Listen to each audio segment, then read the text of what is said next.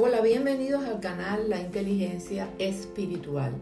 Después de un año de estar con ustedes por podcast y por YouTube, continuamos con una nueva temporada llevando mensajes de edificación, siempre usando la palabra de Dios.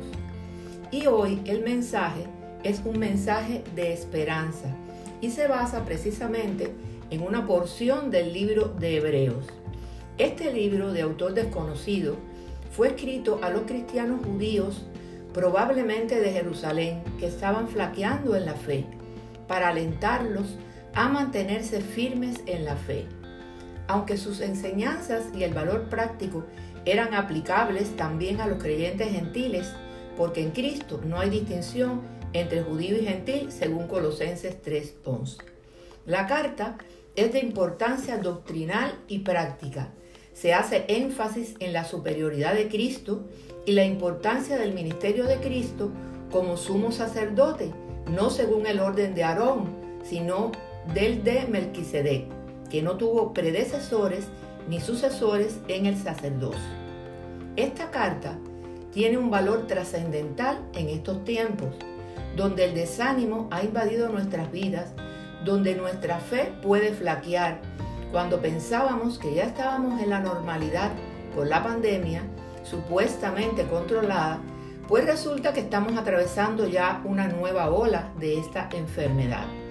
Esta situación nos limita la realización de nuestros planes personales y familiares, nuestros trabajos y negocios, nuestra economía personal, y esto además se puede mezclar, como es el caso de mi tierra cubana, con algunos problemas sociales y políticos que fueron desencadenados por la crisis económica agravada por la pandemia.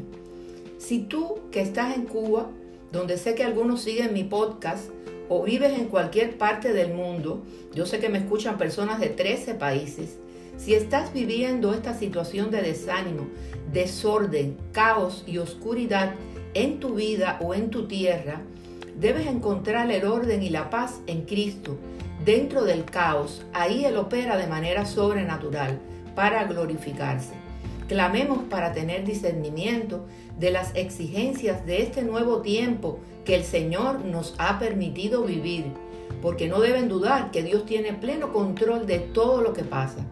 Pero nosotros, hijos de Dios, debemos tomar decisiones sabias e inteligentes, no partiendo de la inteligencia y sabiduría de la tierra, que sabemos según Santiago 3 del 13 al 17 que es diabólica y se acompaña de confusión y acciones malvadas.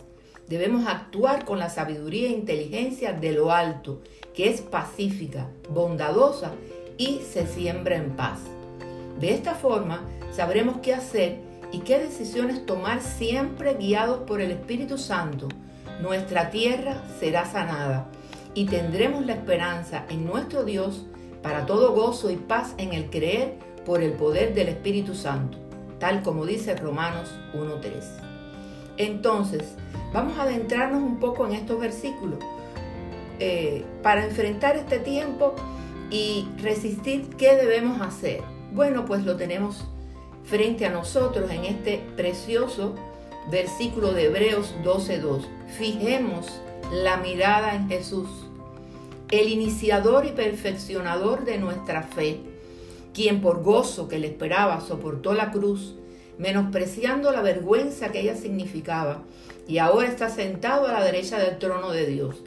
Así pues, consideren aquel que perseveró frente a tanta oposición por parte de los pecadores para que no se cansen ni pierdan el ánimo. Sabemos que la vida cristiana es una carrera por la fe, por eso tenemos que despojarnos de todo lo que nos impide avanzar, esencialmente de toda forma de pecado.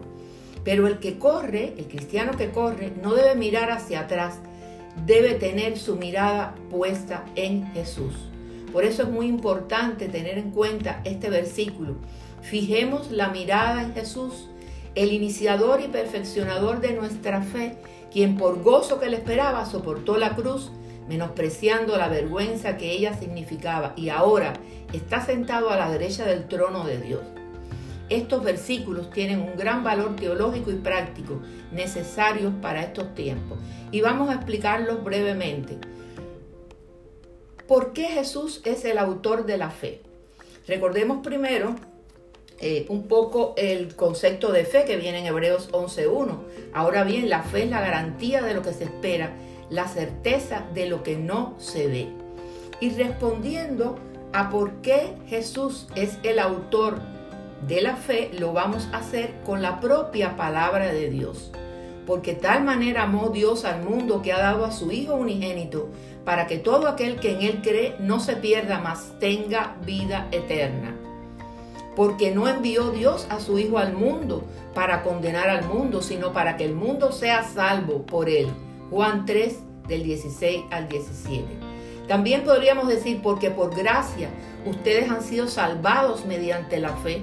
Esto no procede de ustedes, sino que es el regalo de Dios, no por obras para que nadie se jacte.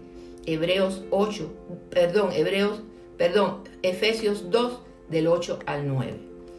Este Jesús es la piedra reprobada por vosotros los edificadores, la cual ha venido a ser cabeza del ángulo. Y en ningún otro hay salvación porque no hay otro nombre bajo el cielo dado a los hombres en que podamos ser salvos. Hechos 4 del 11 al 12. Recibir a Jesucristo es recibir una fe salvadora para nosotros y para el mundo y lograr el perdón de los pecados por arrepentimiento. Cuando recibimos al Espíritu Santo y éste mora en nosotros por gracia, recibimos la fortaleza de su poder y de esta forma Cristo habitará por siempre en nuestros corazones y rebosaremos de esperanza y amor. En Él viviremos y creceremos en amor y paz. Y la paz de Dios, que sobrepasa todo entendimiento, cuidará sus corazones y sus pensamientos en Cristo Jesús.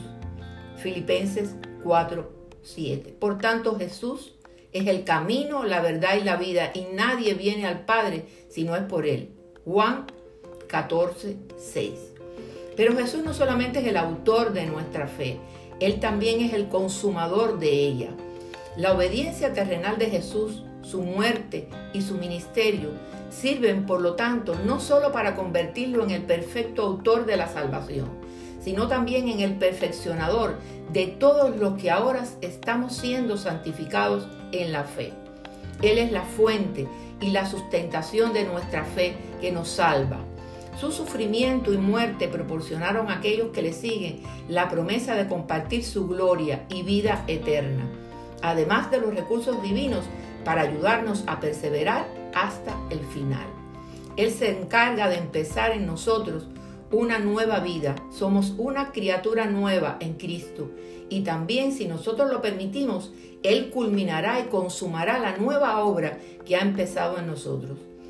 Esta idea es reconfortante en tiempos de dificultad como los que vivimos. Por tanto, estando persuadidos de esto, que el que comenzó en vosotros la buena obra la perfeccionará hasta el día de Jesucristo.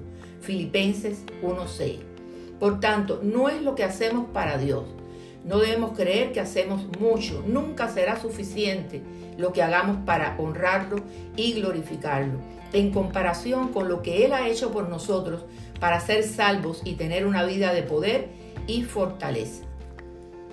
Y el Dios de paz, que resucitó de los muertos a nuestro Señor Jesucristo, el gran pastor de las ovejas, por la sangre del pacto eterno, os haga apto en toda obra buena para que hagáis su voluntad, haciendo Él en vosotros lo que es agradable delante de Él, por Jesucristo al cual sea la gloria por los siglos de los siglos. Amén. Hebreos 13 del 20 al 21. Pero gracias a Dios que nos da la victoria por medio de nuestro Señor Jesucristo. Y como siempre, quiero hacer la cordial invitación de que si aún no has conocido al Señor, no hay mejor momento que este.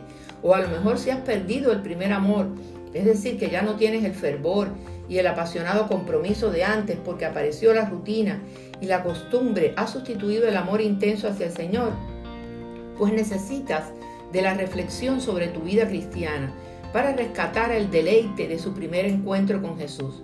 Le invito a que hagan conmigo esta oración escritural. Su palabra dice, y al que a mí viene, no le rechazo. Juan 6:37. porque todo el que invoque el nombre del Señor será salvo. Romanos 10:13. También dijiste que si confesaras con tu boca que Jesús es el Señor y creyeres en tu corazón que Dios lo levantó de los muertos, serás salvo, porque con el corazón se cree para justicia, pero con la boca se confiesa para salvación.